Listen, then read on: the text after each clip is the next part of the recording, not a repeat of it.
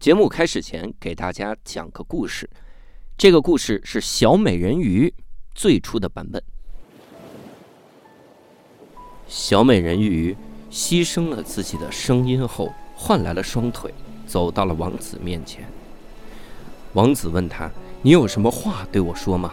小美人鱼想说却说不出口，因为她知道，她如果忍着剧痛说出口那一句话，她便会化为泡沫，消失在这人世间。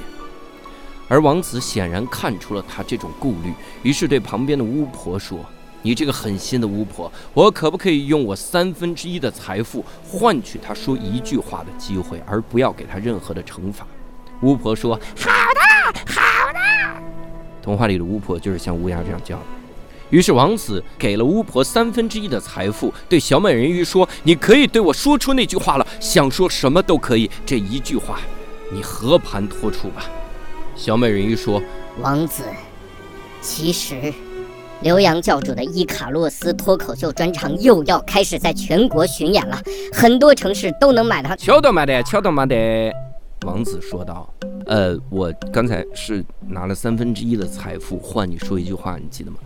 就如果你只是告诉我一个脱口秀演员 开专场，好像挺没有必要的哈。”小美人鱼若有所思的点了点头。所以王子跟巫婆说：“好吧，我再给你三分之一的我财富，让小美人鱼说出她心中真实想说的话吧。”小美人鱼，你听好，请你不要再说刘洋教主的伊卡洛斯这个脱口秀专场了。这个专场非常的优秀，男女老少完全咸宜，无论你是什么年龄，都可以在这个专场里找到快乐。但我希望你说出你对我的感觉，好吗？小美人鱼望着王子，深情地说：“王子。”我对你的感情，就好像刘洋教主伊卡洛斯专场里面那种感情一样。这个专场是如此的好笑，你只需要在大麦、猫眼、秀动、票星球搜索伊卡洛斯或者刘洋教主，都能找到。在一月十七号十一点零五，他就可以开票。你带着自己的家人朋友去看这个脱口秀专场，该多好啊！敲都买的，敲都买的。王子说道：“呃，大姐，我其实……”三分之二的这个财富都给巫婆，你知道吧？就是说，如果 我现在再让你说一句话，我就跟庶民差不多了，你能明白吗？所以我我再给三分之一的钱，你你好好说行吗？小美人鱼若有所思的点点头。于是王子捐献了自己所有的财富。小美人鱼大声地说出。即日起，哈尔滨、大连、太原、天津、合肥的朋友可以购票啦。其他城市的朋友不要着急，可以在公众号“无聊斋”看到其他的信息哦。说完这句话，王子变成了穷光蛋，小美人鱼化成了泡沫。王子喊道：“叫动马的，那你妈 小美人鱼的泡沫在空中又拼成了几个字。不要忘了，在公众号“无聊斋”。就可以搜到教主专场的信息，在现场等你哦。王子不禁感慨：这变的泡沫拼这么多字儿呢？这期我们厉害了。我还好奇啥玩意儿呢？不要这样说话。对不起，对不起，对不起。天哪！无聊斋赚钱了吗？Hello，大家好，欢迎大家收听这期的无聊斋，我是教主。哎，这期我们厉害了啊，因为这期我们首先请出我们代班主播大刘。大家好，我是大刘。哇我们这次的嘉宾也非常的厉害，那就是我们在二喜里面的孤独女王李豆豆。Hello，大家好，我是李豆豆。哎，你孤独女王这个名字，这是什么时候开始起的？我我我确实无法溯源谁是第一个这么叫的人了，就是好像突然间周围的人都开始叫，就是人传人的一个现象。是跟喜剧魔皇一起出现的吗？喜剧魔皇，孤独女王。喜剧魔皇是土豆自己封的，我的孤独女王是别人叫的，这就是这二者的区别。哦，就说明没有人认为土豆是喜剧魔皇，但所有人都觉得你很孤独，这是为什么呀？好好难过啊！抢这名号干嘛？对呀。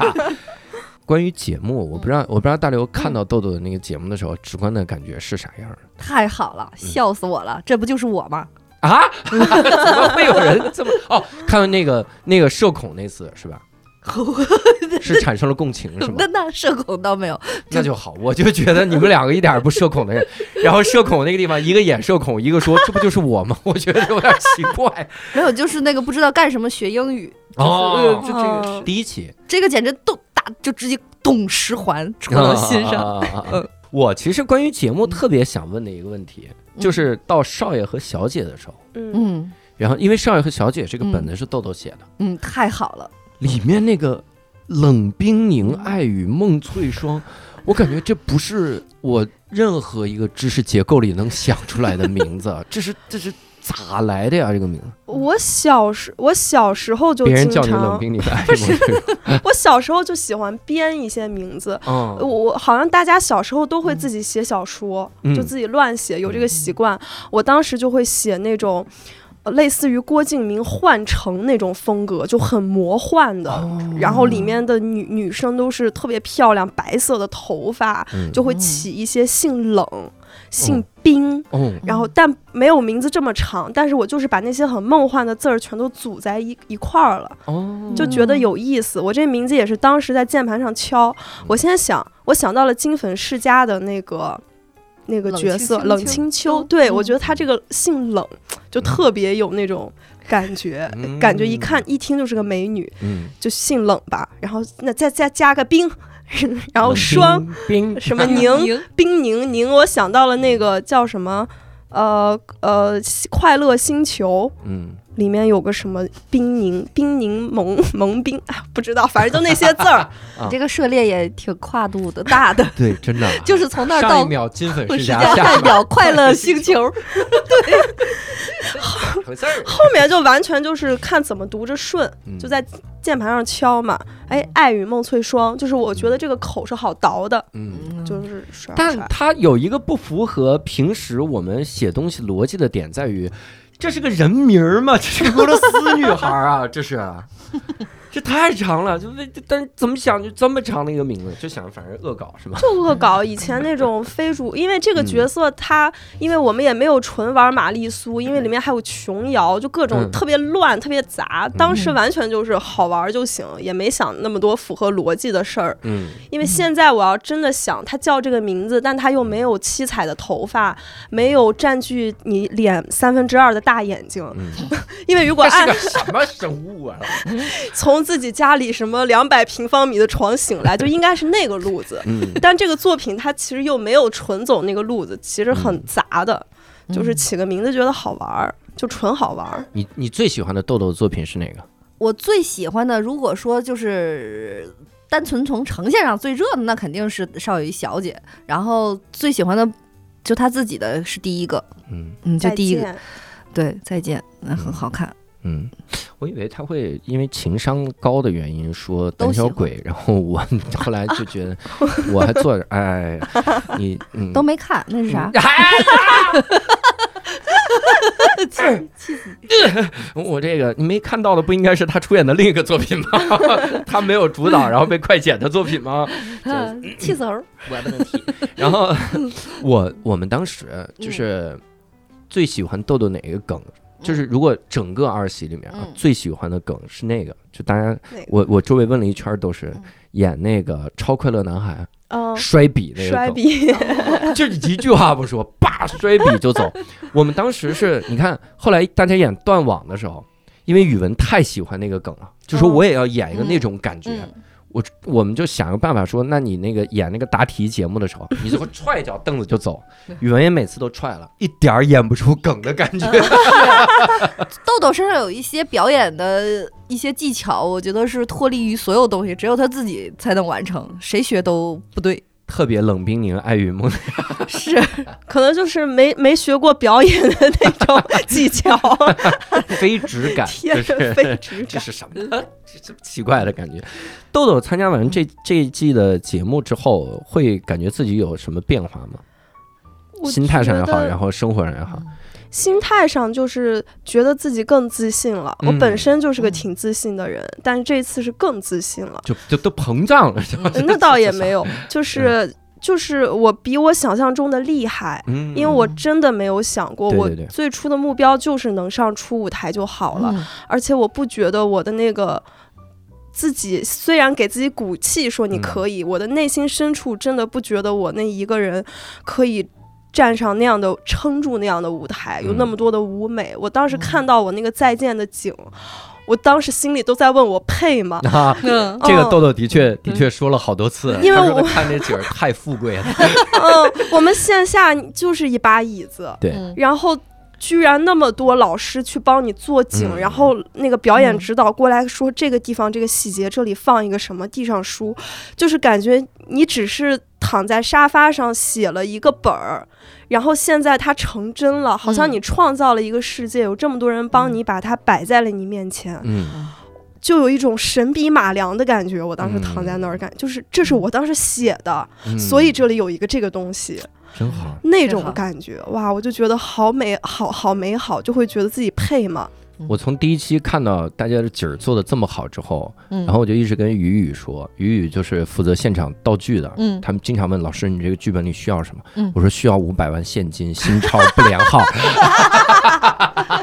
每次他都崩溃。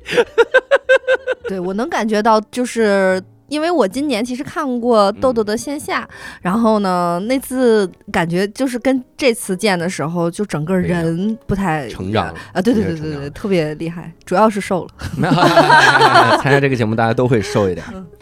那参加完了之后，生活中会有什么变化吗？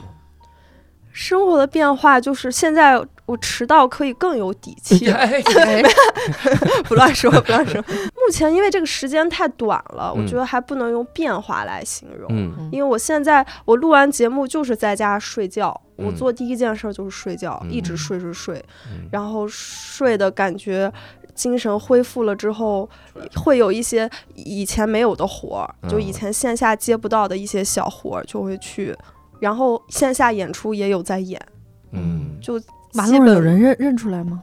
没有。可能是因为戴了口罩嘛，那努力的摘掉口罩吧。啊，可能因为我就是我就是两点一线的，我如果去哪儿，我就在我家小区楼下就打车就走了。楼下邻居啥的有没有认识那种？哦，我们那个小区群里有一个，嗯，因为我的头像我很自恋，我的头像是我那个小古兵的那个。呀，啊！因为我太喜欢那个妆造了，虽然那节目没播，哦，但是我就可喜欢了。嗯，然后我用那个当头像，我们那个小区群当时还没有放开，嗯大家都在讨论今天这个单元要不要被封啦，然后哪里可以买菜之类的。嗯我好像就也问了个问题，嗯然后就有一个人艾特我说豆豆，然后、哦然后我就在群里发了一个嘘，叫我冷冰冰爱与梦最最爽，我这更厉害了。我有的时候，我参加完节目之后一段时间，别人跟我对视的时候，我会觉得他是不是认出我了？然后后来发现都不是，把 把把把脚抬起来，完全对，都是对视。你看，看我一眼，怎么会有人脸这么方？都 是这种你，这你这个要是在东北，就不停的找人对视，就 是我就死了，啊我的脸能打结。哎，我录完《奇葩说》有一次挤地铁，嗯有一个男的认出我了，他当时离我嗯特别近，因为那个地铁太挤了。嗯我就只能跟他聊天，因为我们困在了一个小空间里，他就一直跟我聊聊，最后说要加微信，我就当时我还不太好意思拒绝，我现在的自信也展现在，如果是现在的我，我不想加我就可以不加，嗯。我当时就还是觉得，哦，我就加了，加了之后他是个卖男装的微商，你这，他是就找了个理由吧？那每个人都脸拍下来，然后上网立刻识图搜。啊，奇葩说说还是个卖男装的，对，哎，但如果他是个卖男装的微商，他加你可能他就是真的是粉丝，他百分百是粉丝。是吗？那他没有跟我打招呼，也啊不跟我说话哦，就好像好了，我加了你了，我的货都在朋友圈，你自己看吧，那 种感觉。你总会卖男装的，跟你说这嗯，那跟第一开始参加的心态有变化吗，就是你刚参加的时候是独角戏嘛嗯，中间你就一直在说想演哦群戏，想演群戏。哦你说这个心态对对对，这个是有变化的嗯，因为因为我在线下本来就是群，我一直是做群戏嘛，一起嗯演 sketch，然后我嗯做独角戏。单纯就是因为在一次实验室看见潘越在演，嗯，然后我看这一个人的形式挺好，不用嗯。约人出来排练干嘛干嘛，嗯。我觉得很麻没有人说你迟到了就，对，我就想一个人能完成，然后我就回去看了那个日本的好多那个独角戏的，当时嗯。就是叫个人短剧，其实我嗯。一直不觉得它叫独角戏。嗯。我对独角戏的理解是那种话剧舞台上嗯。特别厉害的嗯。独幕戏剧，嗯。所以它就是个对我来说就是一个人的 sketch，嗯然后为了报幕方便，当时都说叫个人短剧，个人短剧。然后我就看了，也都是三四分钟一个嘛，我就嗯开始尝试着写，嗯然后觉得挺好玩的。然后参加了节目，他当时也是选作品嘛，嗯所以只是因为凑巧再见被选中了出舞台。嗯所以，然后我一直，我跟星仔都一样，一直以为这个二喜有大社团，就是你撑过了初赛段，你后面就可以加入到大家演群戏了。嗯然后没想到是这么一个赛制，然后我想，我的天啊，就一个人了，就一个人了。我也当时说给我匹配编剧，我说不嗯用，不需嗯要。哎我想独角戏嘛，我就自己写快，后面进了社团，大家一起共创呗，嗯想的可美了。嗯结果第二赛段你得二十天再自己写一个作品，然后那嗯舞美还都那么棒，那个那会儿压力就上来了。但是还好，因为我选了某某某，又削减了我的压力，嗯因为我就觉得。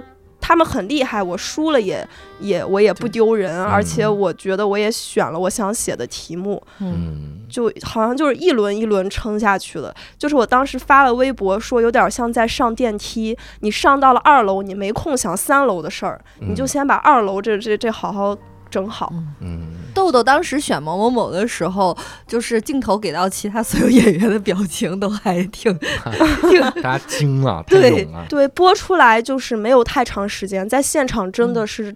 争执了很长时间，就底下所有人都让我重选，就是你嗯不要选，不要选。然后我本来很坚定，那他们想把谁选给某某某？那就不知道了。土豆吕岩，很想他想知道这个。哎，真的是有点被大家呼唤的犹豫了，然后嗯最后还是，因为真的是你得写本子。嗯哎，我一看别的题，我真的是不知道咋写。当时聚会，因为我线下写过这个嗯。题材，嗯。然后我一下子脑子里有很多想法，我可以写被放鸽子，我可以写嗯。呃假装有别人我在聚会，我也可以写聚会之前、聚会之后，就感觉聚会是一个能把一个人剥离出来的一个嗯。很好写的场景。嗯。嗯对，就是以创作的角度想，嗯所以当时就觉得，哎，如果真的淘汰了，也就淘汰了，嗯。反而心态会好一点。结果被复活之后。心态又会开始变化，因为你嗯被复活了，你就会觉得我这次我想要往前冲了，嗯。前面可能还比较佛，后面就想赢了，嗯，对。有这个心态，然后就会想要写不一样的，想要做不同的。你不能一直做独角戏，你也要展现你其他的个性和方面。嗯所以那会儿我们组队，我就其实特想嗯做群戏嘛。嗯嗯哎，那你现在参加完了二喜，嗯后面演线下的时候会倾向于哪个呢？群戏还是独角戏呢？倾向于有什么，哎，就是本子真不多，朋友。在创作的时候嘛，创作的总有个倾向吧，比如嗯目前的状态可能还是倾向于写一个写写独角戏，或者是两三个人的嗯，这种大群戏，肯定就我们演谁没员也事创作 创作一个十几个人的戏呀？咱以前单立人有这个这么猛的人吗？但参加完节目，确实是想演一段时间群戏的。嗯因为线下我是平衡的，我这一场演出我有独角戏，也有群戏，嗯我就很开心。嗯然后这这录个节目，我的天，这几个月整个在独角，一个人都快疯了。我到，对到第二三赛段的时候，特想有人跟我搭词儿，然后我那个我还完全不能忘词儿，还全都得靠节奏，我就特想演群戏，就是能稍微搭一搭。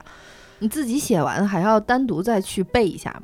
哎呦，要背的，肯定要背的。我写嗯写我我一般就是我在米未有一个创排间背背稿子特别快，我到现在都不知道为啥叫芭提雅，就在那个房间，只在那个房间。能。出国了一定要去一趟芭提雅。我写完之后就要开始背，我嗯。我就是拿着，我会把它打印成纸质的，就嗯一个人站在房间里走来走去，走来走去，就边演边背演着背嗯，大概一个本子得花个三四个小时。嗯，因为它得背到特别熟，它不像可能我演群戏我嗯。记住就行，因为嗯别人说词儿的时候我有准备时间，我知道我下句要说什么了。嗯，那个我不能给自己反应时间，我必须要形成肌肉记忆。对，非常得非常流畅，得非常流畅，我才嗯能去想到节奏的事儿，是。这句话什么情绪，下句话什么情绪，所以嗯。我背词儿是个很很很很痛苦的事儿，但很厉害，很厉害。特别是后面展演特别着急的时候，你词儿没背好，嗯但你就必须得上，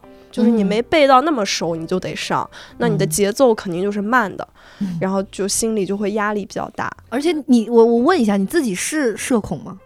我觉得我不是，我是我我觉得我是。他不是，对真的哦他不是。我是我只是比较细腻和敏感，嗯然后我觉得我就是普通人，就是嗯不用给自己贴什么社恐，就是大家都是面对陌生人，明白。你会有一个嗯时间嘛，嗯然后面对熟人就会疯一点。我就嗯是这样子，然后我是那种就是，但我还挺喜欢一个人安静待着的。但是如果这个场子所有人都要安静的待着，我就会想要热场子。嗯，就是缺哪儿补哪儿。但如果已经这个氛围挺嗨的了，嗯那边儿都干嘛的？我如果想自己待着，我就自己待着。嗯，嗯，所以豆豆小时候是这样的人吗？我小时候还是偏向于逗笑大家，我是嗯班里的那种。就是 也是前后排四人小组，喜欢耍耍宝，逗大家开心的那个类型。嗯因为大多数的同学，呃呃，特别是女生，都比较的往内收，就性嗯格都没有特别的外放。嗯我就特别想做一个比较外放的人。嗯我就感觉那样可以交到朋友。嗯嗯我就感觉好像我从小到大学习也一般，然后长相也一般，什么都一般。然后我，但我的人缘特别好。然后我后来就总结，我所有的好朋友愿意跟我玩，都是因为觉得我很逗。嗯我就觉得有趣是一个好的东西，嗯哦是我就觉得它好，我就觉得我要这样。就小时候以前女女孩儿，特别是初中、高中都开始爱美了，嗯开始说那个裤腿怎么样瘦一点儿呀，嗯然后这个头发不能留刘海，那两边儿这个鬓角怎么嗯给它嗯搞一下，我就完全没有往那方面去思考过，我每天就是思考我今天要怎么怎么样。嗯上课数学老师背过去，我就拿个塑料袋套自己头上那种，哎呀，为啥？然后全班就得就得笑，嗯然后老师转过来，大家又不能笑，就有一种大家和我一起，就是得同步的感觉。这节奏。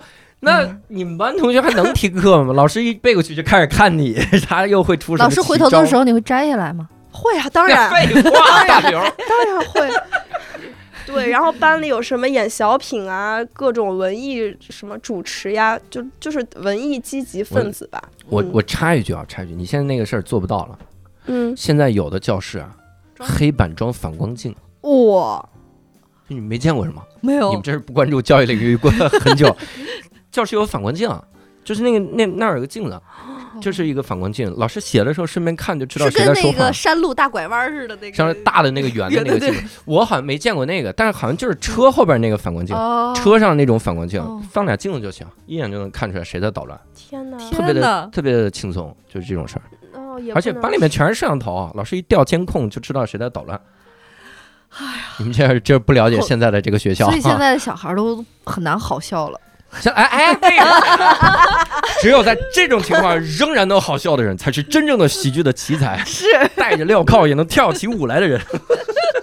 我们比的是啥呀？那个时候的文像文艺汇演啥的参加吗？参加，我嗯就是小，应该是小学，我爸我妈特别爱看小品，嗯我们家电视永远都是小品。你是哪儿的人？我是宁夏银川人。哦银川对我爸我妈特爱看小品，然后还会买那个大兵和旗帜的相声碟，他们当时是新相声，真是吗？行，对然后对，比较像漫才了。然后猫和老鼠，我爸都不给我买原装的，买的是方言版，各 各种方言，说今天今天买了个河南的，明天买了个什么。然后我就哦，动画片是这样，我就看着。我从小我从小是看方言的《猫和老鼠》，我就觉得哦，这是配音的挺逗的。就小时候就爱看好笑的东西，嗯就形成鲜明对比。我堂妹就比我小十三天，我们就是关系特别好。她就是家里只看书的，哦，很严格那种。对，她就只看书。她来我家，我一看小品，她就觉得无聊。我们完全两个不同的发展方向。哎那他的家庭是不是也是那种比较严肃那种？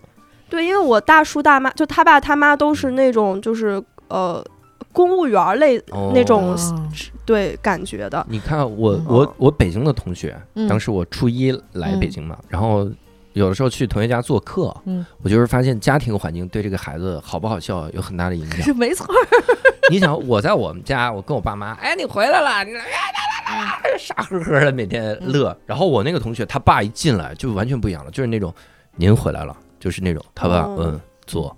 我我真的我后面很多年之后，我看到陈凯歌老师那一段，让哦阿瑟坐下那段，坐，请坐。我都觉得当年好像我 看到了发生过。就每个家庭真的是不一样，可不，嗯在家里面跟爸爸叫你和叫您的人，喜剧的这个呃启蒙不太一样。叫你丫的人可能会死的早一点，活不到现在。以前不都自己在家偷偷看电视，然后但你骗你爸妈说在写作业嘛？嗯回来之后，爸爸就会摸那个电视后面热没热。嗯但我每次都是在偷偷看《猫和老鼠》，也没看什么。我以为你家是你是偷偷写作业，你爸一进来为什么不看《猫和老鼠》？河南方言版学会了吗？对对对，看那种就你会就是学就好玩儿，所以我从小就好像就特别喜欢小品啊这些东西。嗯所以上学之后，班里如果有要演什么小品，我当时就会演那个大兵和旗帜啊的那些东西，什么剪刀落肚子里了，我记得嗯他们有一个。哪拉肚子。对，是好，就就好像养成了这个习惯，就是我印象最深，一直要演气那个邻里之间是嗯打气，每天一边打气一边骂。因为有人老老把他自行车弄撒气嘛，啊，这这这，你这个偷车的，啊，这个撒气的啊，你有一天我要抓到你，我非嘣！这个撒气的你真是丧尽天良啊！你放气你就天天放嘛，你唯独今天不放，你是什么意思？但但这个可能是一个区别，就是嗯 就是，我觉得天津和东北的小孩儿嗯，肯定不太看《旗帜大兵》，对。就觉得他们有嗯稍微就有点儿没那么好笑。啊，对对对对对，你们真是天生资源就好，对。我真是好想去天津待一段时间。就。是天天津的进它的那个喜剧的那个呃。范围太广了，然后嗯。就是那个大家就是出门儿，你的邻居、你大爷、你胡同里，就是那个严肃的、规整的那个人是少数，嗯大部分都是那种嘻嘻哈哈的，然后说话都嗯非常搞笑的。这可能东北也也，我觉得也是这样。就相对而言，就这两个地区，他对所有南方的幽默就都觉得不够不够劲儿，就是嗯啊、都不够劲儿，就是会看着那些个东西你。你你刚才说到东北的觉得不够劲儿的时候，我第一反应就是东方斯卡拉，我不知道为什么 脑中说，哎呦那个是够劲儿。嗯，就是得得特别有劲儿。但是西北人，其实我知道的，像你们两个呃那么搞笑的，呃，不我觉得内蒙还好，内蒙人我遇上的好笑的很多。乌海离他们家很近，呃我们那个时候我们说说出。出境旅游，出境 出乌海的边境 旅游都是去银川，去银哦沙湖玩。当时我们去银川那，就去比较大的城市了，真的是那种就是走一走比较大的城市，去趟银川。但是我感觉就是像陕西和宁夏这些地方好玩的人少，就豆豆算是很很对很特别的了。呃，嗯确实大部分，嗯包括我的同学们，都是会可能留在本地嗯这样子。嗯，啊，意思是你没看着啥玩意儿？这什么逻辑啊？你们你你会觉得从小就是别人好笑的多吗？还是说确实不多，没确实不多一个班可能有那么。对我还爱跟好笑的人玩儿，我到现在都嗯。记得初中我们班不知道他现在还在哪在哪里，嗯。叫胡瑞峰，我到现在都记得他名字。嗯，我就把他视为我最好的朋友，我我自己单方面 视为，因为他毕竟是个男孩儿，嗯。但是我就特别喜欢跟他玩儿，因为他特别喜欢上课接下茬，嗯。然后我就会给他补，就是嗯就爱跟这种给给接下茬的接下茬，对，就这种捣乱，就是比如说没人理他，但我就要理你一下的那种，啊就是老师特喜欢。每次都只骂你吧，因为感觉每次有跟你每次话音是收在你这儿的，老师肯定骂你。哪都有你。就是喜欢跟幽默的人玩儿。嗯我我我记得我去敬老院嗯演过一次小品，演的那个白云黑土，哦 就是好像有这种活动，我就肯定是要报名要参加的，嗯然后选不上我还不高兴嗯。那种。那你小的时候，整个的家庭的，除了三口之家，像什么爷爷奶奶、二叔二婶什么，这这种搞笑氛围浓吗？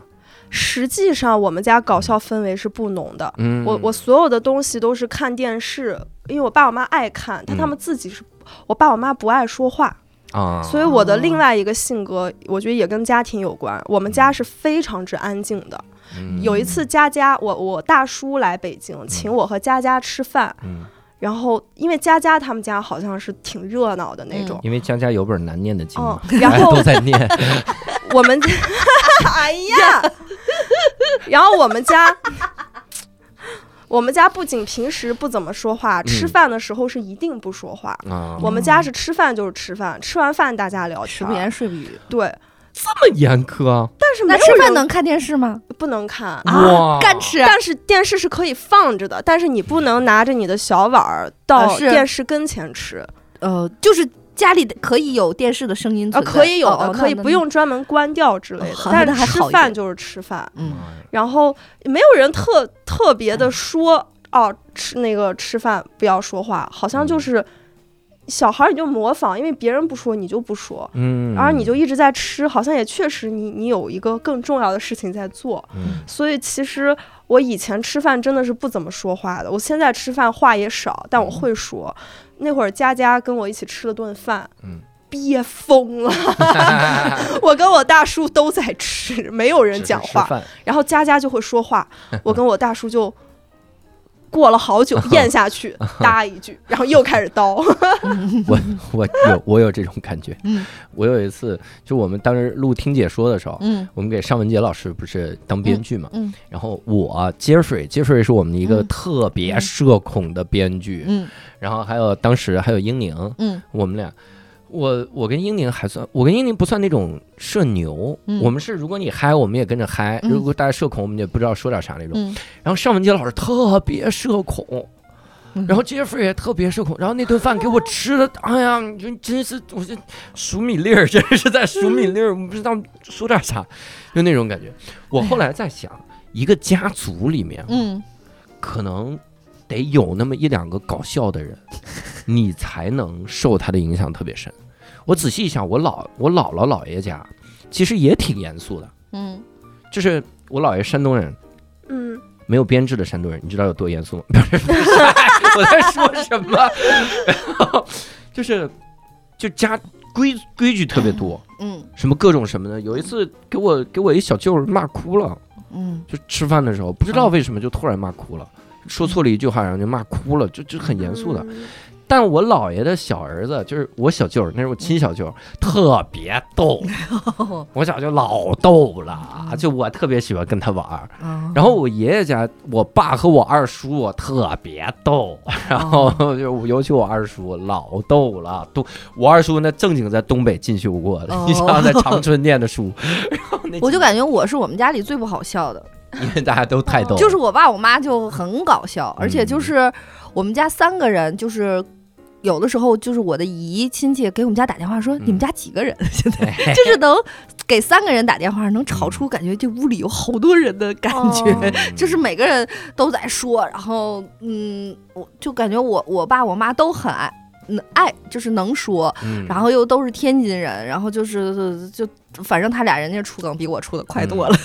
那豆豆在这个环境下生长，家里的人对你的这个喜剧天赋咋看呢？对我爸我妈对我可好奇了，啊，就是经常咋没有？哎，这个小孩这儿，这个小孩咋不喜欢河南话了？猫宝 我爸我妈有关注我的微博，从以前到现在。哦，所以，因为我是特别爱在社交媒体上发东西的人，我会展现这个我太知道。对，然后我会展现我比较奇怪、比较逗的一面在社交媒体上，但是这些面是是我父母没有见过的。嗯我在他们的面前就是一个安静的、不爱说话的小女孩儿，哦所以他们就会觉得这个反差太大了。嗯，他们会，我爸真的问过我说：“为什么你在外面？为什么你在外面那么开朗？嗯为什么你跟朋友们一起那么多话，嗯那么开朗？你在家不说话？”我说：“因为你们也不说话呀。”哦，然后我说，我还跟他认真探讨过这个事儿。我说，每个人都有很多面，你们在我面前和在奶奶面前、嗯和在什么二姨面前，你们嗯都是不一样的呀。嗯这很正常。我跟我的同龄人在一起，当然会有更多的话说。我在嗯你们面前就安静，会觉得比较舒服，嗯就是怎么舒服怎么来。我真的会有跟我爸探讨。嗯，哎，那你有了父，比如知道父母会看你的社交媒体，你在发的时候会有心理压力吗？以前有。后来我爸也会给我发说什么这个东西你发不合适，你不要发。嗯然后我会跟他顶嘴，然后他会再骂回来，我就发现这是一个无效沟通。然后我后面我就是拉黑了，屏 蔽再也别看。屏蔽。我会认真的跟他说，我说你这样子会让我很有压力，嗯我我会不太敢在社交媒体发任何我想发的东西。嗯然后我爸会说的变少，嗯就是我觉得各退一步嘛，我也真的不嗯要发太多什么真的有点太露骨或者是不太好的东西，然后你你也少说我一点儿。嗯，哎，我觉得这个挺神奇的，嗯就是因为很多人他会直接屏蔽爸妈，就别看你也不懂，嗯，我觉得那是一种特别没有耐心的体现，这是我真实的想法啊，耐心。所以你看我朋友圈，我微博，我爸其实关注我微博，有的时候我真的疏忽了，哦会忘了他还对我真？是疏忽了，因为我朋友圈，我有的时候透露我之前阳了的这个事儿，我都屏蔽所有亲人，啊我怕他们担心嘛。然后我微博我也从来没发过我阳了，结果就在直播的时候，有一天二喜直播，我真没想到我爸会看整整三个小时 二喜选手直播，啊中间聊了一句说土豆儿什么怎么的咳嗽啥的嗯，然后我们调侃了一句，哦，跟某某某的时候聊的时候嗯说你们都阳过了吗？他们说我们阳过了，我说哎我也阳康了。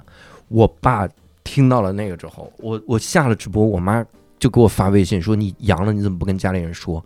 你怎么怎么？我说这太可怕了，我爸是我的私生饭。发了一些关于毒为不好的事儿发给我爸，请不要再跟踪我。我以前也屏蔽过父母，嗯就刚来北京北漂的时候，后来慢慢的就。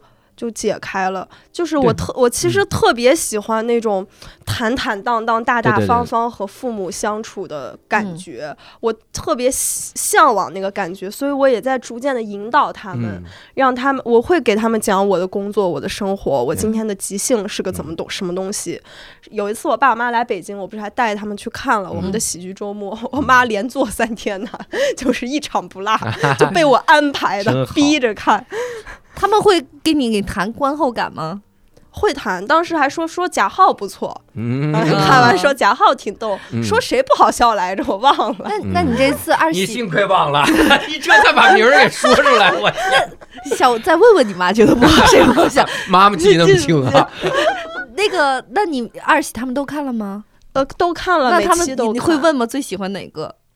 哦，我但我不会问，他们嗯也不主动给我反馈，嗯我还会逼他们，就是他们有一天就是嗯开开开播了，居然没在群里发。嗯我说看了吗？看节目了吗？开播了。有的时候没 我，我也让他们看。嗯我说今天有谁谁谁，嗯我就会跟他们说，这些都是我的好朋友，好朋友这是我的生活，我接触的人。我就希望他们在瑶，我们虽然不在同一个地方，能够更多的了解我的生活，了解多面的我。我觉得你这个方法特别好。我之所以之前也一直不屏蔽朋友圈，因为我嗯朋友圈有的时候很 emo，我会发一些东西嘛，嗯但我也不屏蔽我爸妈，因因为我觉得这是真实的我。嗯我觉得他们想了解真实我。哦我有没有很烦烦这个父母的时候？有，就是比如你嗯发了一条，我妈说赶紧删，这东西你发了怎么样？但后来我我在想这么一件事儿，这也是他们需要的，嗯就是他来提醒你这个不对，会让他有很强的我是父母的感觉，对我还在因为罩着你。因为像我妈就对我有极强的控制欲，就是嗯会，嗯，我我给她发任何东西，她都要接下来的一句都是一个控制，就你把那个弄一下，那什么，嗯就是要要 有一个控制性的一个回复。所以我现在为了发泄这件事情，就是我我自己会在给他说话之前打一套拳发泄一下，然后他如果说了一个什么，我就很开心的接受。然后我就再打一套拳，就是要把那个火发泄出去，但是又不能发泄给他，所以我就用这种打一套拳的方式嗯 把这件事情化解了。这当代二十四孝啊，不屏蔽父母朋友圈。对，但我现在有的时候在朋友圈里会稍微那样一点，是因为有婆婆。啊，会这样。就父母还好，其实你已经没有什么心那么大的心理压力，他也他们也知道你是一个什么样的人，嗯但感觉在公婆眼前，你说 你说这个，我真是印象太深了。我我发那个，就是我不是参加节目嘛，嗯然后我爸特喜欢看，就《虎父无犬子》，我爸得看了十几遍了，就天天看，每天刷一遍，每天还追更，啥时候更啊？这怎么？你们今天都在讨论你们的节目，为啥我看不了？我说爸，这个呃，你没充会员对吧？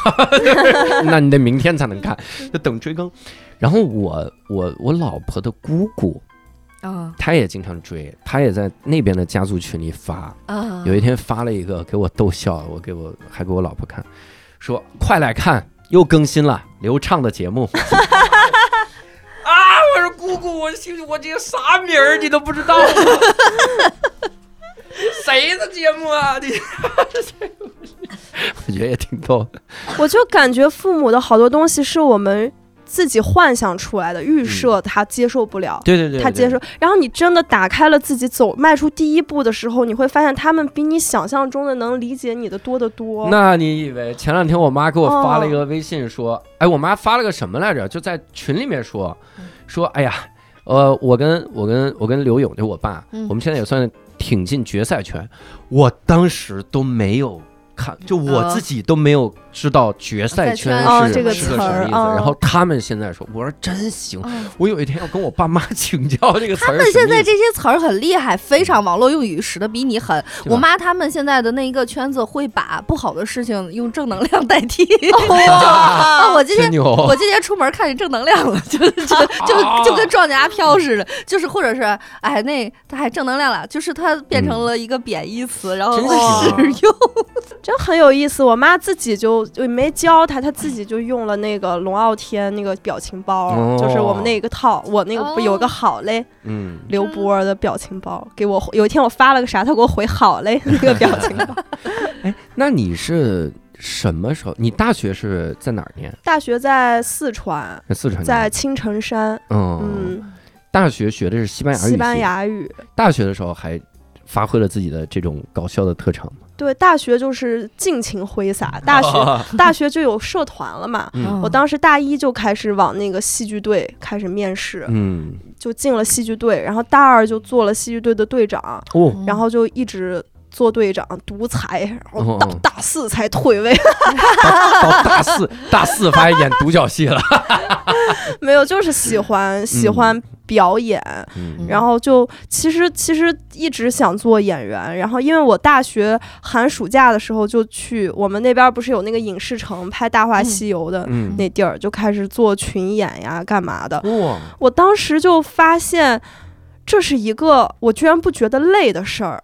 我就觉得这是我，因为我觉得大学就是一个在寻找自己未来方向的一个阶段，嗯。所以我我当时学西语也只是觉得这是一个技能，嗯因为语言是个技能，我就会觉得我学什么这个管理那个管理对我来说太空泛了，我不知道那是什么东西。嗯嗯。然后英语又因为学了几年太腻了嘛，从小到到大咱们都学英语，就嗯想、想学点别的。嘿 嘿，刘老师，然后 然后那会儿就确定了方向，我喜我是喜欢表演的。嗯我学校是在搞戏剧队，每天就排话剧，我嗯甚至逃课去排话剧，然后但不建议大家这么做啊。逃课去排话剧，然后寒暑假就开始找群演的活儿，嗯就开始表演。我记得当时我第一次做群演是跟组跟十五天，然后他是战争戏，凌晨三点上大巴车集合，嗯然后会拍到大概晚上十一二点，嗯，晚上倒没很晚，但凌晨三点比较早。然后一整天你就是活道具嘛，你走来走去，就是好多那种长征啊，或者是那种大场面的戏，就是我们嗯去演，我们去走，那些嗯主角就是直接拍已经走完了嘛。嗯嗯所以就是这样这样的一个东西。然后那个脚。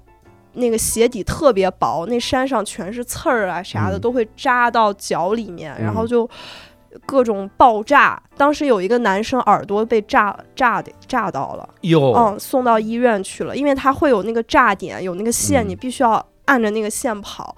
然后我的对往你，然后你会眼被炸死，你就摔一下然后就有旁边老师往你身上扬沙子跟煤灰，哦，就拍那个东西。我妈就觉得你一个女孩儿，你别那样，因为我她是西北嘛，又没有树什么的，嗯就那天还记得有一次沙尘暴，我整个太吓人了。嗯然后我第一天去，我们要上妆，就是把脸上弄得特别脏。嗯，到了第四那个什么第七八天去拍，不用上妆了，我已经黑成那样了。哎呦，就那个化妆师，他略过了我，他说哇啊，我们是站一排，直哦接就、哎画好了，对，就拿海绵在你脸上随便捯饬几下，哎呦，就拍那个东西，但我一点儿都不觉得辛苦，我嗯特别开心。嗯就凌晨三点集合，我两点半就自己自然醒了，我连闹钟都不用，我就贼兴奋，我要去拍戏。你一语带过的这个信息也挺牛的，凌 晨三点拍，对，凌晨三点集合，哇塞，哇，我就太开，我就是我就突然意识到，因为我其实是个挺懒的人，我嗯上课我都起不来，嗯。但这个玩意儿我居然特开那么开心，然后也没啥镜头，每天其实就是吃灰，嗯。我就觉得我喜，说明我真的是喜欢热爱热爱欢吃啊灰，我就坚定了，就坚定了我要做这个事儿，嗯因为它是让我开心且不累的。但但有个小问题啊，这是喜欢表演呀，嗯，那它其实跟喜剧没啥关系啊。但是都是表演呀，嗯，就是喜剧，喜剧里的演 sketch 啊，喜剧，我觉得我一直。我一直确实没给自己定方向，说我要演喜剧，但我是喜欢喜剧的。我嗯大学在学校排的戏那那些舞台剧也都是正剧，其实，嗯但我会加一点喜剧元素在里面。对，因为你是社长，这一段必须给我加这个包袱吊凳 儿。这段因为我发现大学生也更爱看喜剧，嗯因为你排一个特别正能量的，他不爱看，就我加点包袱，我就觉得这是有意思的。我看过，我突然想到，我看过我们学校一个社，我们学校当时两个两个嗯。话剧社，一个特别牛逼，然后一个就属于就是老二，嗯学校里也很牛逼嗯，但是拿出去的话，基本上老大出去扛。我看老二排的窝头会馆，啊，我那是我人生第一次看窝头会馆，看完了之后我去查资料才知道这是一个北京戏啊。刚才可是，哎，我刚好一句北京话没听着，就是觉得大学生就觉得还是演点喜剧，那不是 我我我我大学那会儿就属于我们就是自己原创剧本，嗯，自己写剧本，然后 自己。自己等于我自己做导演，自己做编剧，嗯。然后自己去引导这十几个人去排练，然后那会儿就要开始自己学着怎么做音频，嗯。就所有东西都要自己做嘛，我还挺锻炼人的。嗯，就是喜欢站嗯好，我我我其实因为这个事儿纠结过，就我嗯到底我是真的纯粹的喜欢。表演吗？还是我喜欢喜剧？还是我嗯喜欢什么什么？嗯我后来发现，我就是喜欢站在台上，不管是什么，喜欢舞台，就是喜欢嗯舞台，喜欢嗯发光，喜欢让别人都看我，嗯不管是综艺还是干嘛。然后我我因为我那会儿就参加脑大洞开大四的时候一个综艺节目，嗯我就觉得我一直喜欢表演呀，我然后但是我在那个台上我也开心，哦，我就扪心自问，李豆豆你是纯粹的吗？你我真的有这么 就纠结过。后来我觉得好像也不用太纠结这个事儿，你就是想往光下面走。就是想让别人看到你，好像不太拘泥于到底是什么样的形式。嗯，所以等于是我来北漂的最初的初心是我想拍戏，因为我觉得北京剧组多，我想从群众演员开始做起，嗯抱着这样的心态来的。哦然后来了之后是误打误撞，然后录了《奇葩说》，嗯录完了之后又找了一个和表演相关的工作，就是四十二 play 是做喜剧的。嗯等于我在追求我的表演的路上，我遇到了喜剧，嗯，然后我就在这里安家了。相当于大学毕业根本就没想去说我再再从事西班牙语的这个事儿，啊，我我完全没有。我心里是没有，但我嗯。从事了。我从事的这半年其实是给我父母看的，哦，对，也也想给我自己看，因为我确实没有工作嗯过，我得，我觉得我得先尝试。嗯我那会儿就知道我喜欢什么了，我不想做我不喜欢的事儿，嗯但是我觉得我要先走着试试，万一我喜欢呢？嗯然后这样子的父母也满意，我也满意，就大家都好，我就去深圳上了半年的班儿。嗯，我到后期就是边敲键盘边哭，眼泪自己往下掉，我就受不了，键盘那么烫吗？烫烫辣眼了。辣眼这简单，洋葱我就觉得这不是我想要生活的状态，我就就所以就后来决定北漂了。嗯嗯，我觉得豆豆就是特别特别的热爱舞台和表演这个事儿，所以他。你看他在二喜上，如果没有看过他线下演出的话，你就是你在二喜上看他所有东西，因为都是他自己写的嘛，就很真诚。我觉得真真诚这件事情，呃反过来说，就是你会觉得他好像线下和在舞台上其实差别不是很大，不像有的人，就你感觉台上台下是两个人，嗯完全翻天覆地的嗯。对不起，别骂了，我我错了。你最好了，刘小阳。哎，你刚才说到大学的那个什么戏剧社什么的，嗯我忽然想到一个事儿嗯，我觉得这事儿是是会发生的嗯，就是二喜的这些作品，现在一定会有一个大学的戏剧社在翻演。那哦，这个其实很神奇，因为对我来说，如果他演的是老师好那几个作品，对我来说意义其实挺大的，因为我大学就是想进话剧社，然后我不敢进，然后后来有一天某个大学的话剧社在可能在一个联欢会或者在一个院系在演我的作品，在翻演我的作品。这个我会很开心的，嗯哦，但如果他卖票，这不应该啊，不要从事商业的这个，我们艺术团的书记就是嗯是老师，嗯我们那会儿管我们艺术团的，还给我发微信，嗯，就是说我可以演你的再见吗？我一人演，呃，他是老师，老嗯师就是会觉得。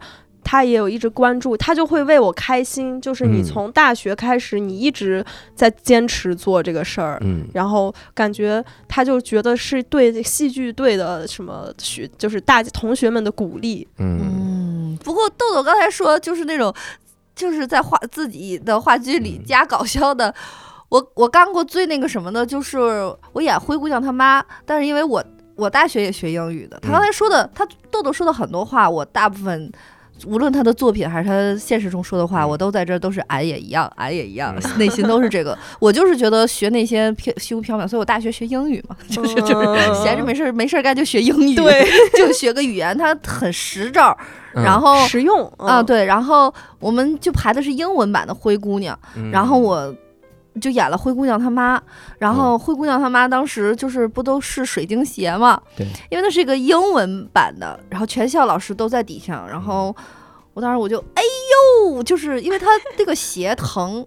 你穿不进去嘛？它不是 我喊的是哎呦，没喊 ouch，、嗯啊我就觉得我喊不出来那个 ouch，嗯就是我就哎呦，就是反正我就当时哎呦喂，就是我喊了个哎呦，然后场下哗都乐了。但其实那个是，我觉得就是你是控制不住、忍不了的一个很真，实的反应。就是一个东西，就是我就想那样弄一下。那个叫狗驼子，大刘，你能不能？你尊重一下你的角色呢？对，就是让让灰姑娘这种无聊的剧发出了巨大的爆笑声，图什么呀？是为什么？就是就想来这么一下子，是不是？嗯，哎，底下有笑声的时候，特别能给人力量，力量，嗯对，哦还很兴奋，嗯。那个反馈。那豆豆，你你那个时候不怕吗？你从来没想过会有生活的压力吗？我就是刷信用卡。我当时在深圳上班的时候，工资还不错。嗯我刚毕业一个月有六千，然后我们还有奖是哪年奖金毕业的？一七年年，一七很近。一七年。一，然后我当时房租才一千二，在、哦因为是在龙岗，还比较哦偏，嗯一千二，然后还是一居自己住，嗯，嗯，就感觉还也挺滋润的，然后很舒服，然后也不花啥钱，每周都得上班，就是无聊，纯嗯无聊。我周末还得去逛街，因为你实在没别的事儿干。你这个还得，我就听着不是就是你会给自己安排逛啊街这个行程。我现在都不会说，比如说我每周六我专门要去逛街，没有，但我当时就会有这个行程。就是啊，我我不然我我我甚至每个月还给我妈有时候打一两千块钱呢。嗯那会儿就觉得过得也挺滋润的，然后我就辞职了，来北京之后，我也没啥存款，就两两三千块钱。嗯来了之后很快就花完了，嗯也没住的地方。当时住在我大学同学家，就嗯借住在他们家那个客厅，然后行李也没法拆，我所有行李是从深圳邮到我同学家，就一直放在那儿。然后我也没钱租嗯房子，没钱住宾馆，嗯我当时就是开始刷信用卡，就每天就是找工作。嗯。我但是我就是不想找别的工作，我刚从一个别的工作里逃逃离出来，嗯我就想做我喜欢的事儿。嗯。然后我当时还去看那种剧组，但他们那种网上说好多那些是是坏人，嗯，就说把你骗到那儿就给你关起来了把。肾给你挖了，看的是网上哪个网？不是，我就有点不敢去，就好多嗯什么顺义哪儿哪儿说有那种地方，嗯说逃不出来啊什么的，太可怕了。我就传销，啊，就那种我就不敢自己去跑组，我就会因为因为我以前跑组确实是会认识副导演，他会你就知道他是正规的，他会给你带。那这种你完全不认识、有点陌生的，我是真有点不敢去，又那么偏远，我就开始找那种话剧团、舞台剧的。嗯我甚至当时我还想，因为我没学过表演，我我觉得如果人家不要我也正常，我我可以比如说给你先到你们这个地方去上班儿。我当时想的很简单，你们如果是个剧团，我可以帮你们撤道具，帮你们做杂活。嗯就我想入这个门儿，我想入这个门门儿槛，我再慢慢学，嗯就抱着这样的心态，在北京就是每天就溜达跑跑，然后全都是以失败告终。嗯然后就过年了嗯，过年了就回家，但那会儿也没钱了。然后过完年，我马上又回北京，因为我怕我再拖延，我爸我妈就让我留老家了。嗯，我就到北京就先找房，但我就是没钱。感觉他爸妈是那个网上帖子描述的，我再待两天我就逃不离我的老家了。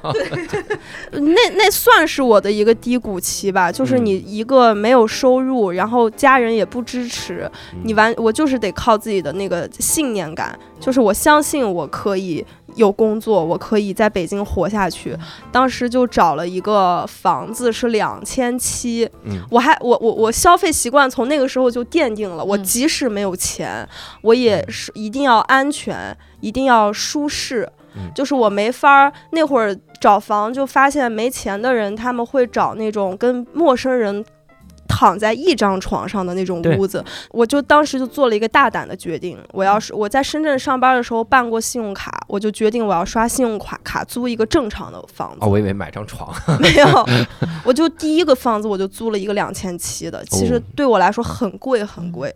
他刚才的所有的描述里，就是我要安全，我要这个。虽然我怎么怎么样，就是和他少爷和小姐里面的那个角色是一 是一样的，是一样的呀。就是虽然我做的是丫鬟，但是我拿不动，对不对？哎，我都弄不了啊，都得小姐自己我往上举。我就刷信用卡去喝咖啡，说的这么硬气，对就非常硬气不知道就是一种对自己未来莫名的自信。嗯，就觉得我我我我有五万的额度，我就嗯。在想，我我花到两三万的时候，我起码我能赚钱了吧，嗯。我能慢慢还钱了吧，起码真能支撑我在北京生活。但我就还是不建议大家去用信用卡，如果因为我当时是不好意思跟嗯。爸妈要，如果我觉得跟爸妈聊一聊，还是家里人比较好，因为还钱这个事儿确实是不太好，嗯，因为你你会利滚利之类的。人家结果你多久还上了？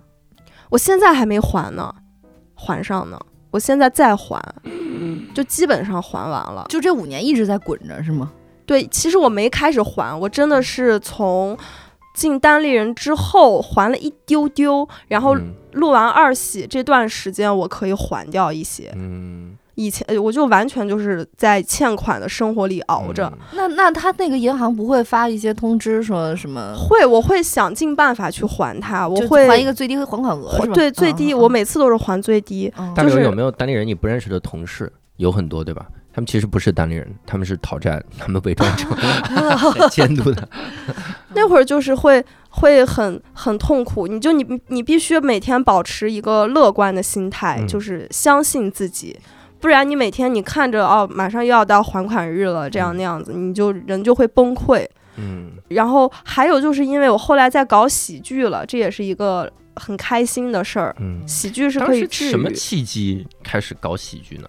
就是录完《奇葩说》之后，嗯录完《奇葩说》就也没赚什么钱，好像接过一个活儿，嗯，但是就挺多，嗯然后我就觉得好，这行业哎，你这个词汇量这么贫乏，你是怎么写出“冷冰凝、爱与梦翠霜”这种词儿的？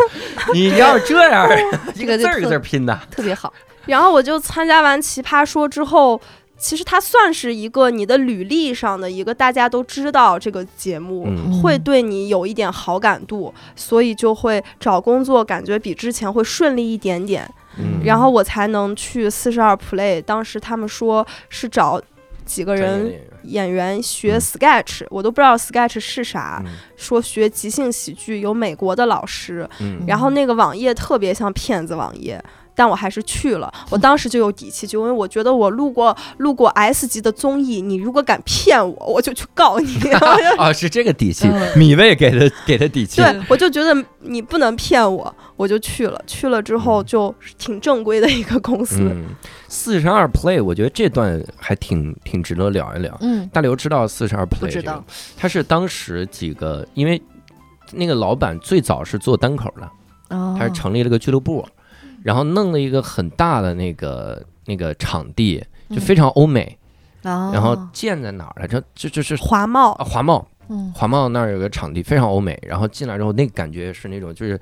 纯美式那种，我当时一想，我说这成本能 cover 吗？果然就没 cover，、然后就就那个就倒了吗？倒，倒闭了。当时就倒了，倒了之后呢，然后后来大家就做了四十二 play，嗯。就后来做四十二 play 这个，就说也要做 sketch 之类的，也是搞搞那种，就是上来之后嗯。先是找美国，当时是美国 Second City 对，世界上最好的即兴即兴剧场，嗯，然后的老师来培训，然后给给教大家怎么演演即兴喜剧，然后怎么怎么样四十二，然后做了一段时间之后，应该也是入不敷出，这个老板很厉害呀。他是美国留学回来的，然后现在还在北京吗？好像回老家去照看父母之类的吧。嗯回到老家有微信 哪 是回哪儿 去了？当时当时我们公司有我佳佳、浩翔、五六七、宋木子，最早也在四十二，杨蒙恩。哦就是那会儿，我所有学的喜剧的东西，现在会的都是在在四十二学的，对嗯都是跟那些老师学的。他们搞了一段时间，好像还搞过那个 sketch 的剧，就整个一个，sketch show。嗯，当然那个是真的，应该那里面没有任何单口的部分吧？没有，那是纯 sketch show，对，那是纯 sketch show。你看现在包咱们看到括的很多中间的 sketch 的 black show out，嗯 sketch show，就是你看的时候，你嗯总会觉得，就中间还加了单口，就怕大家觉得这个场子空了，我换景儿什么的。他们没有，他们当时就直接就是全是 sketch，因为没啥景儿，然后嗨太厉害了。做这个。就是美国的老师来，他们有嗯他们的顺序，什么先是。我们学了好多 heart scene，一个要有一个走心的戏，要有一个 silly 的，嗯。然后中间要有 black out，其实就是嗯。飞扯在二喜演的那种。那一个会夹在 sketch 与 sketch 中间，叫嗯。黑幕剧，嗯。它就完全它有自己的体系。就那会儿学了非常非常多的东西，嗯。包括 sketch 的创作、编剧课。所以我我现在创作 sketch 也是即兴到就是 improv to 嗯。sketch，、嗯。就它是一套体系。嗯。嗯，当时是录了，这不是什么录了，就四十二大概是弄了多久？一年？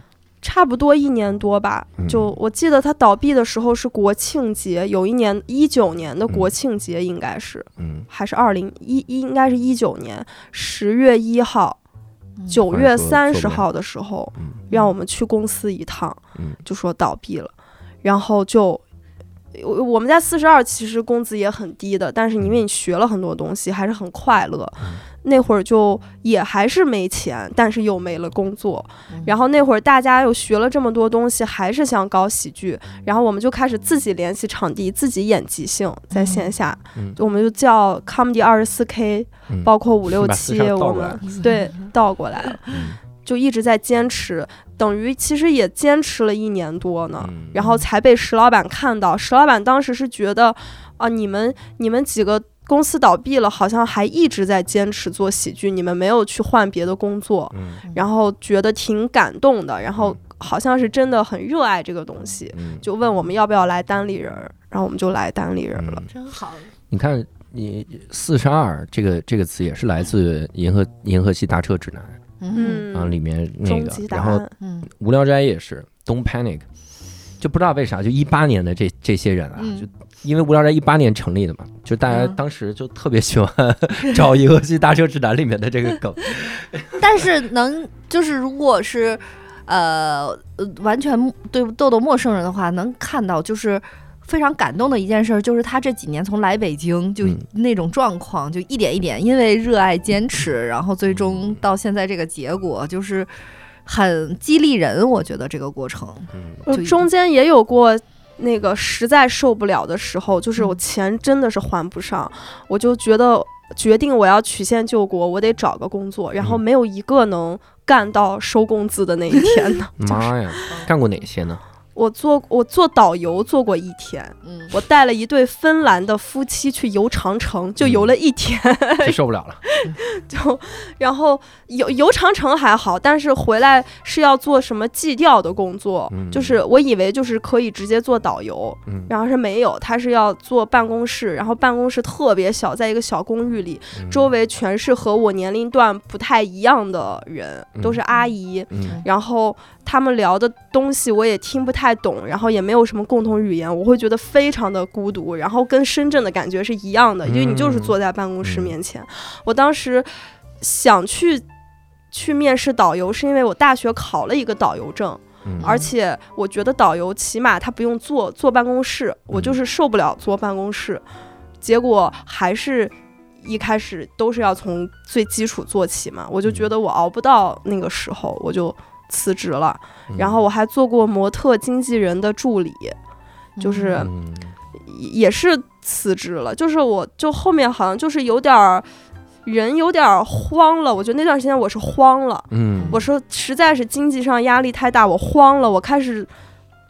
就是饥不择食，好像来一个工作我就去，来一个工作我就去。嗯其实你没有考虑过它是不是适合你，能不能坚持下去。嗯后来就是折腾了一遭，我还去给那个微博大 V 做段子手，那个做的拿到过一次工资，做了一个月，呃，但都做不下去。嗯。都没办法长久，我就是整个精神状态我就不快乐，我就特别的难受，我就觉得我不能这样，我还是在信用卡再撑一撑吧。嗯。对。哦。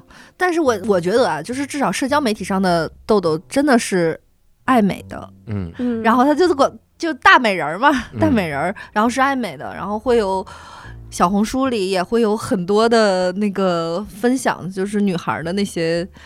里里外，她她的那个背景那些衣服啊，然后一桌子的化妆品，哦，我很爱买 对化妆品。化妆一桌子的化妆品就很，就是是一个非常爱美的，我觉得这点就特别好，因为很多搞笑的女孩会给人一种就是 不太在意自己的形象，然后就就是没有那么关注一些嗯美的，嗯但现在不是啊，就是像豆豆这种就是非常爱美，然后而且有自己的风格。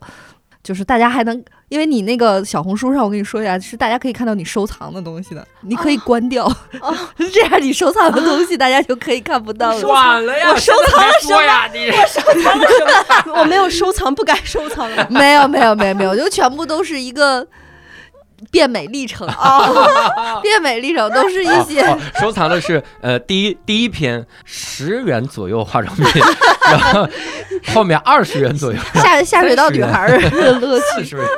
就是变美丽但都是变美的，都都是一些主要都是一些 vintage 的一些店啊，啊然后服服装的那些衣服。衣服的那些，就觉得很有意思嘛。嗯，对，哦。但是毕竟咱成名了嘛，可以关掉。不知道有这还有这个功能，回去待会儿就关。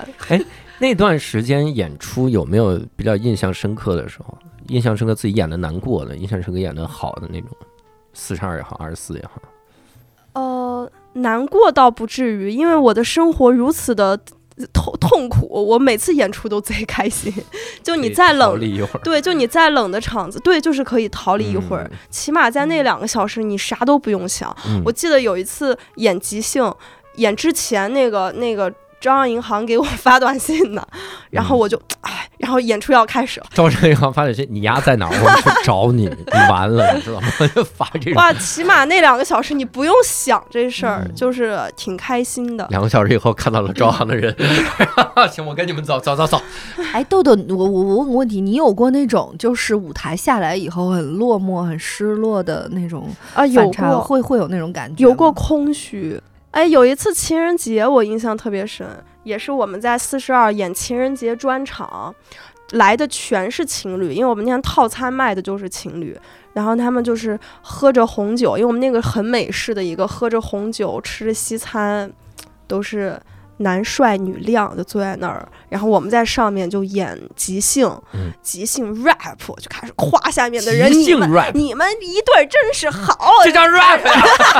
数来宝，哇，就逗的底下就，然后就开，然后结演出结束之后，所有演员都是单身的，然后就往回走，我们还得去挤地铁，然后门口人都那个开的车就走了，嗯。地铁上也碰到了一些观众，就是小情侣，嗯。那会儿觉得好落寞呀，嗯。就我们。逗了别人开心一晚上，情人节，然后我们大晚上都各自各回各家，然后嗯特别孤独的感觉。我我印象中有一次印象特深，我们在那个上海演出，嗯。我豆豆佳佳也在上海演出，然后当时还有两个上海即兴的朋友，嗯玩即兴的朋友，然后大家一起吃饭，那个时候刚好一喜播完，嗯然后我当时还记得。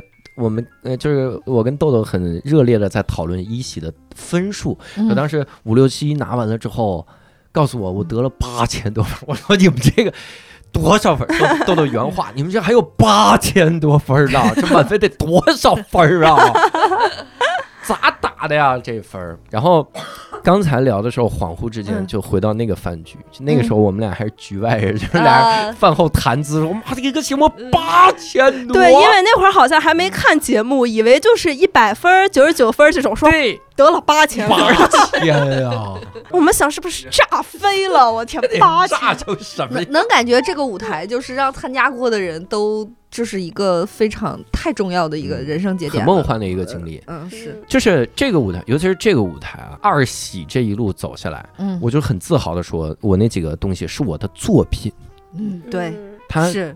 你你想看，你说，比如我以后跑组，嗯话剧组，我特别，嗯我现在努力的去演一些话剧，希望大家能给机会。听众听众朋友们，希望给小刘一些机会，嗯给小刘一个机会，还您一个话剧舞台。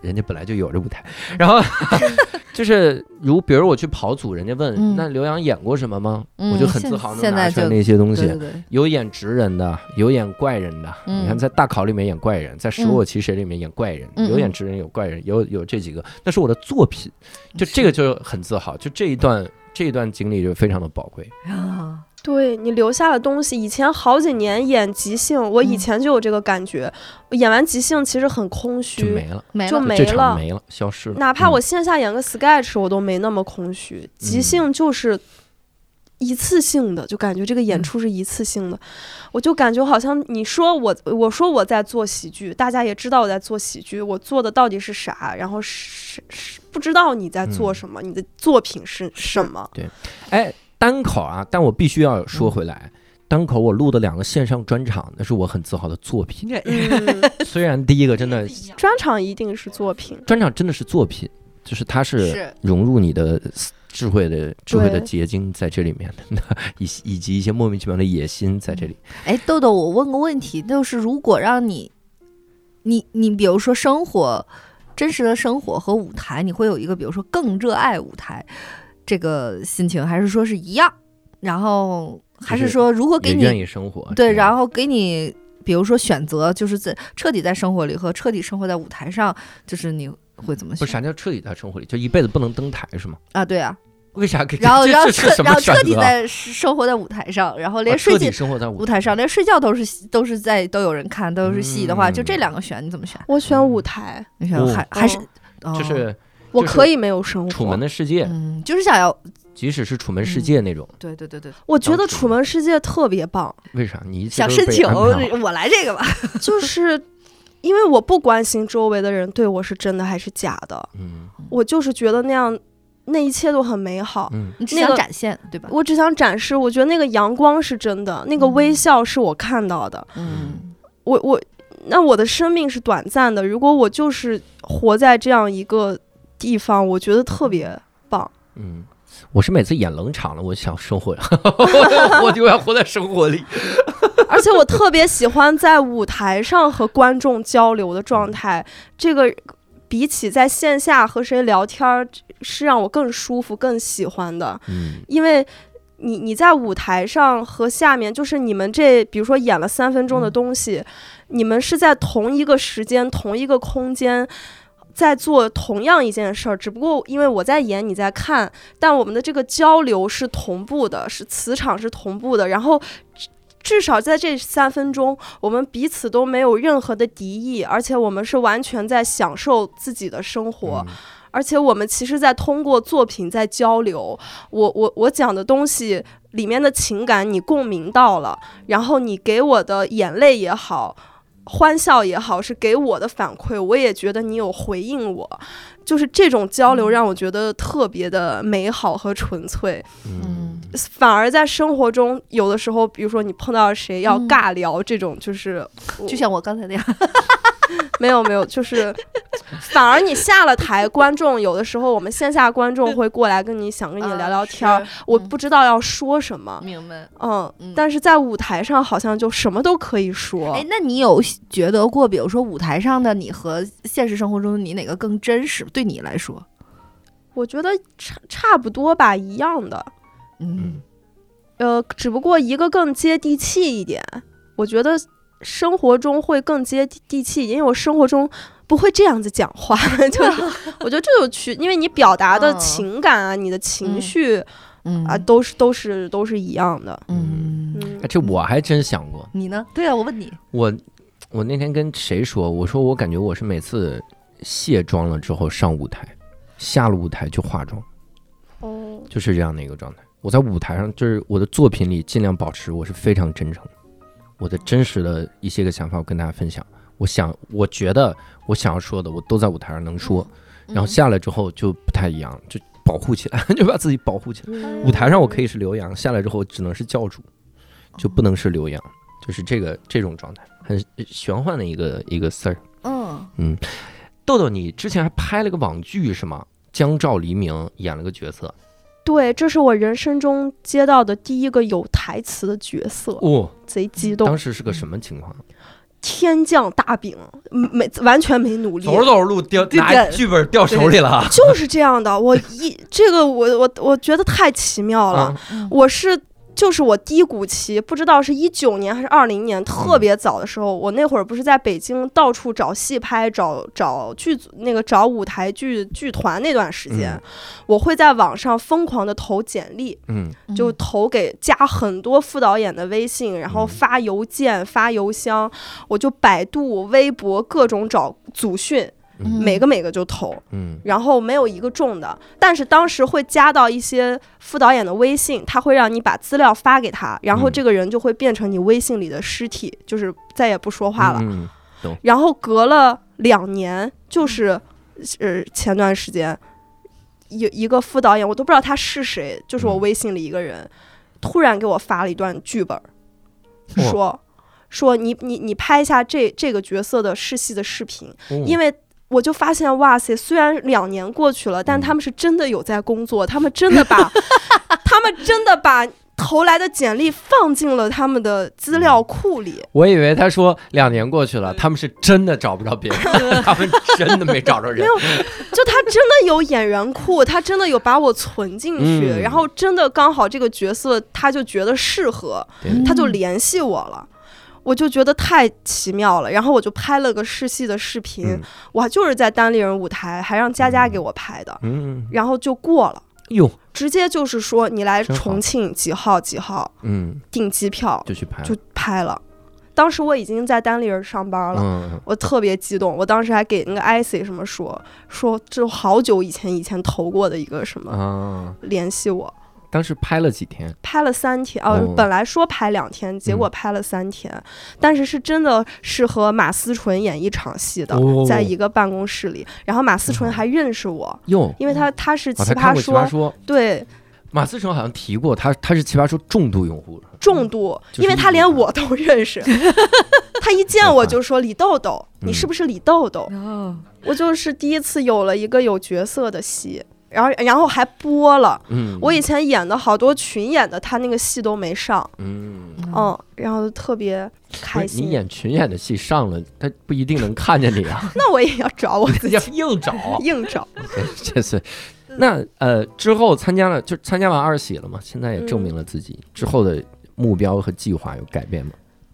没改变，我觉得就是就是线下我肯定是不能放的，但我希望嗯我能有更多的机会。我希望在自己就是没有工作、没有别的活儿的更其他可能是更多的时间，然后在线下能够，因为我觉得线下是非常锻炼人的，嗯但它带来一个。可以说不好的地方就是，确实线下演员好像在镜头前你就没有那个在镜头前表演的那个经验嘛。嗯我希望我能就是线下我能水保持我现在的水平，嗯然后我那个我希望我能赚点钱，把那个整个信用卡还掉之后，我去学一下表演。我真的有去搜那个刘天池的那个课，就是想学学一些嗯，技技技巧吧，因为我看他除了有台词课，还有专门在镜头前表演的课。嗯反正规划就是不管在哪个地方 学一下表演。啊，我之前也也看了中戏的那个表演课，然后人家要三十五岁以下，大刘，你把我那个，你把我的梦也给堵了。啊，好吧。如果我伪造身份证，硬伪，自己刻我，伪造也屁用没了。我妈二喜的时候，大考大考那个节目播完，所有人祝我三十五岁生日快乐。我现在跟全国宣布了，我三十五了。而且我我太喜欢表演，我现在是那个心态。如果我现在能有更多的机会，那天安琪还跟我聊，就我们的经纪人，嗯就是因为我们现在就是接那个商务，他会有一个定价嘛，嗯但是。呃，拍戏这些钱会比较少，就每次跟我说，我都说不要钱都行。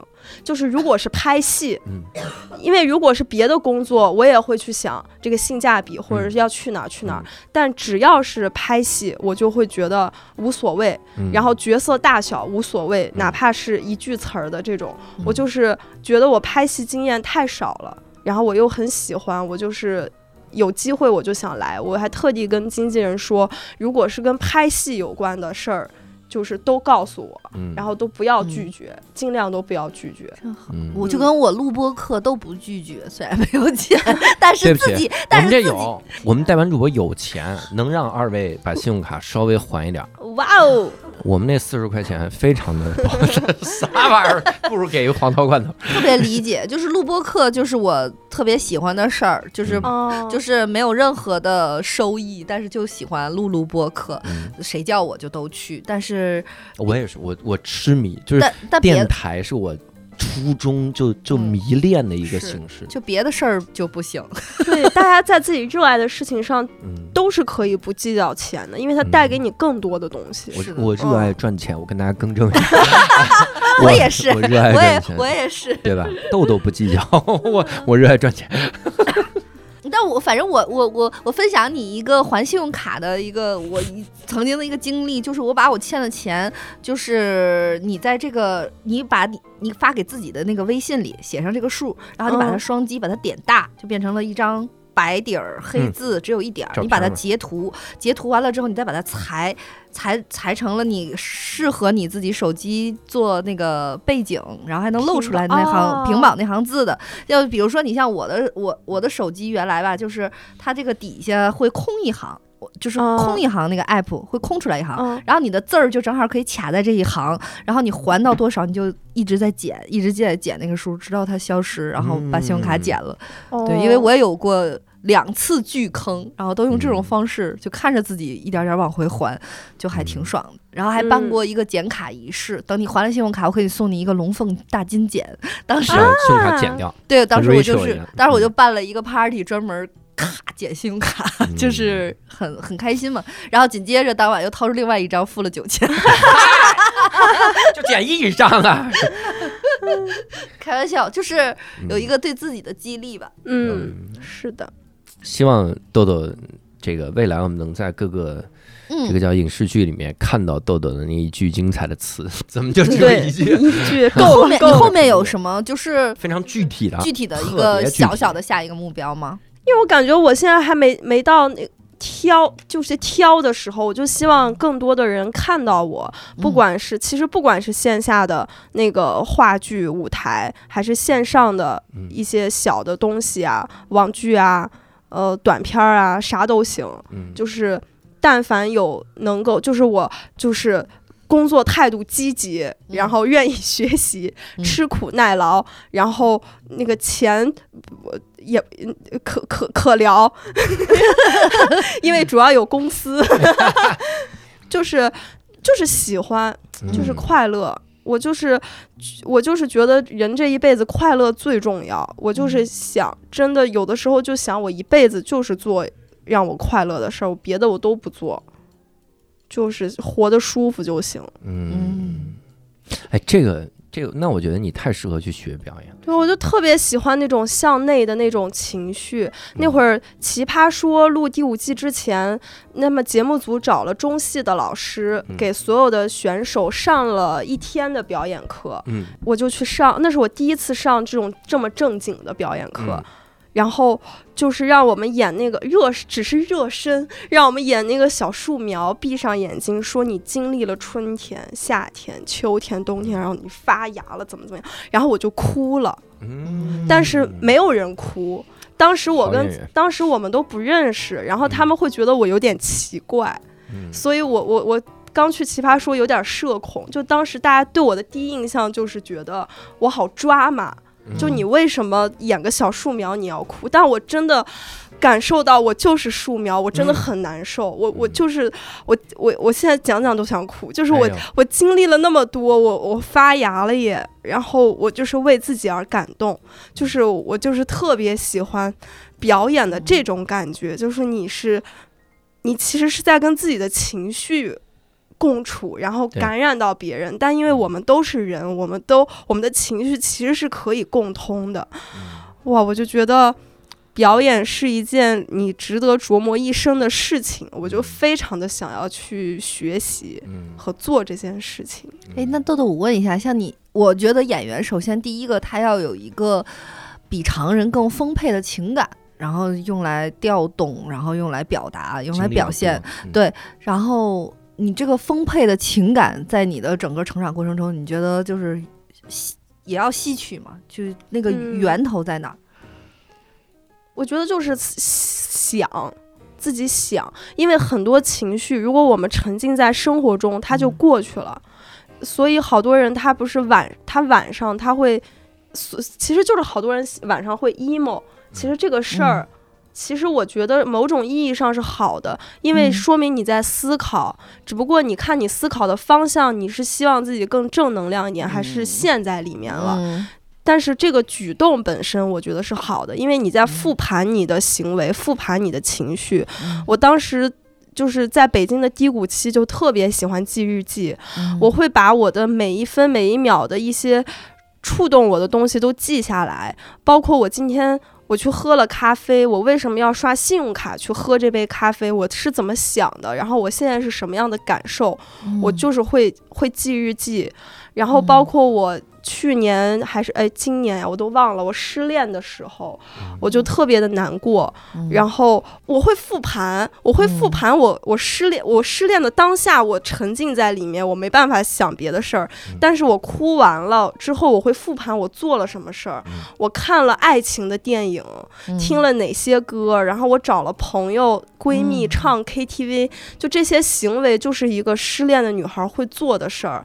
然后我哭的时候，我就看我的那个照镜子，看我哭的样子，就是我会时刻关注自己，就是你先生活生活，然后你突然跳出来，你你你去回顾一下，嗯就是会有这个习惯。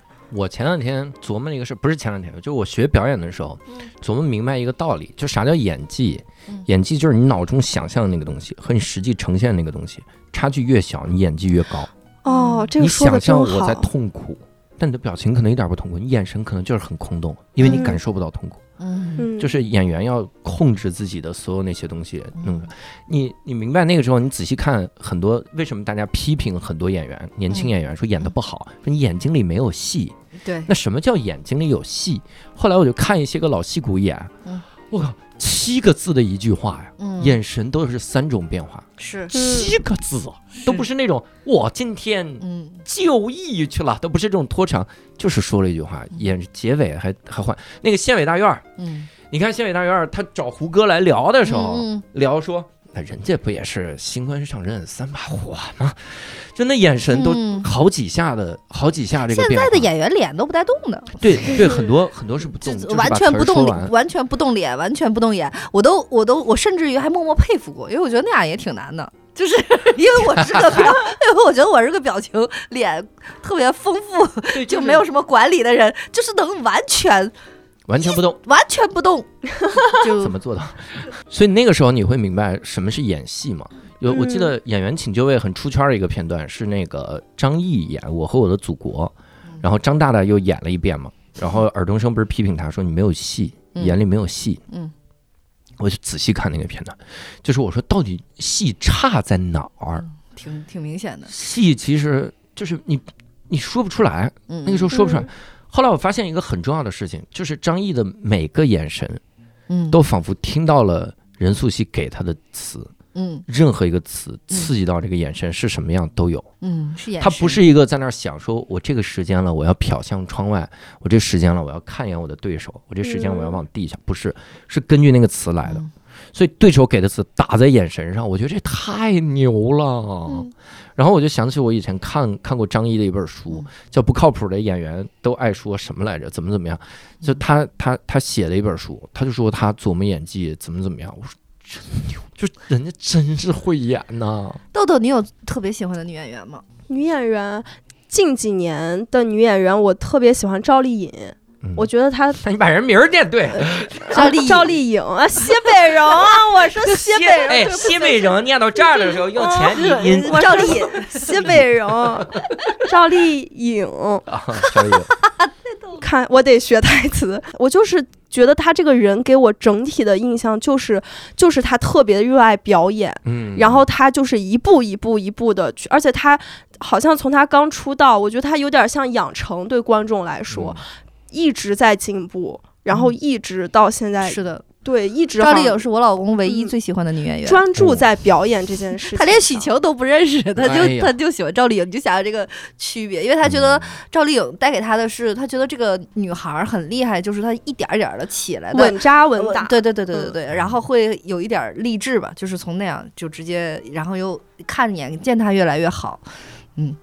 那你那你想成为赵丽颖那样的女演员吗？我不想有一个谁做榜样，嗯我就是想关注我自身。比如说我现在差在哪儿，我觉得我个人感受力是非常强的。但就像你说的那个，嗯就是我的那个我脑海中想象的我自己的表情和我实际呈现出来差距非常的大感受。力强和表现力的这个这个嗯区别。对，就是那就是你需要学的技巧了。嗯你你你就是你要，它就是一门功课，就是你要花非常多的精力时间去研究的。对对对，对，所以我我就是很想学习，嗯，就是先学习吧。尤其是眼神，他嗯你最喜欢的女演员是谁？我最喜你为什么问我最喜欢女演员？我喜欢每一个女演员。我最喜欢的男演员是芥雅人，就是演那个《Legal High》里面那个律师。他当时哦，他当时太明显了，他一二年的时候演《Legal High》，然后演一个大傻子、疯子，然后一三年拍《半泽直树》。哦，演一个那么狠的人，然后一四年拍《离过海二》，然后我说这个人怎么他每年这精神还好吗？芥雅人老师，你 那我们这个跟豆豆也聊了一系列的这个嗯。事情啊，看到了一个很单纯的喜欢表演的女孩啊，也嗯，希望豆豆未来能接到更多的这种表演的机会啊，还有更多的商务，主要是钱啊，主要是钱。如果有那种免费学习的机会就更好了。如果有那种学习的机会，并且还能给点钱，太好。了。我也要，我也要，我也要，呃希望看看我们三个人，呃看看我们我也要。我也要，我也我特别热爱舞台，我非常喜欢灯光，我也热爱表演。好的，今天今天啊，您那鬼音频会被我们剪掉，没我了，没来。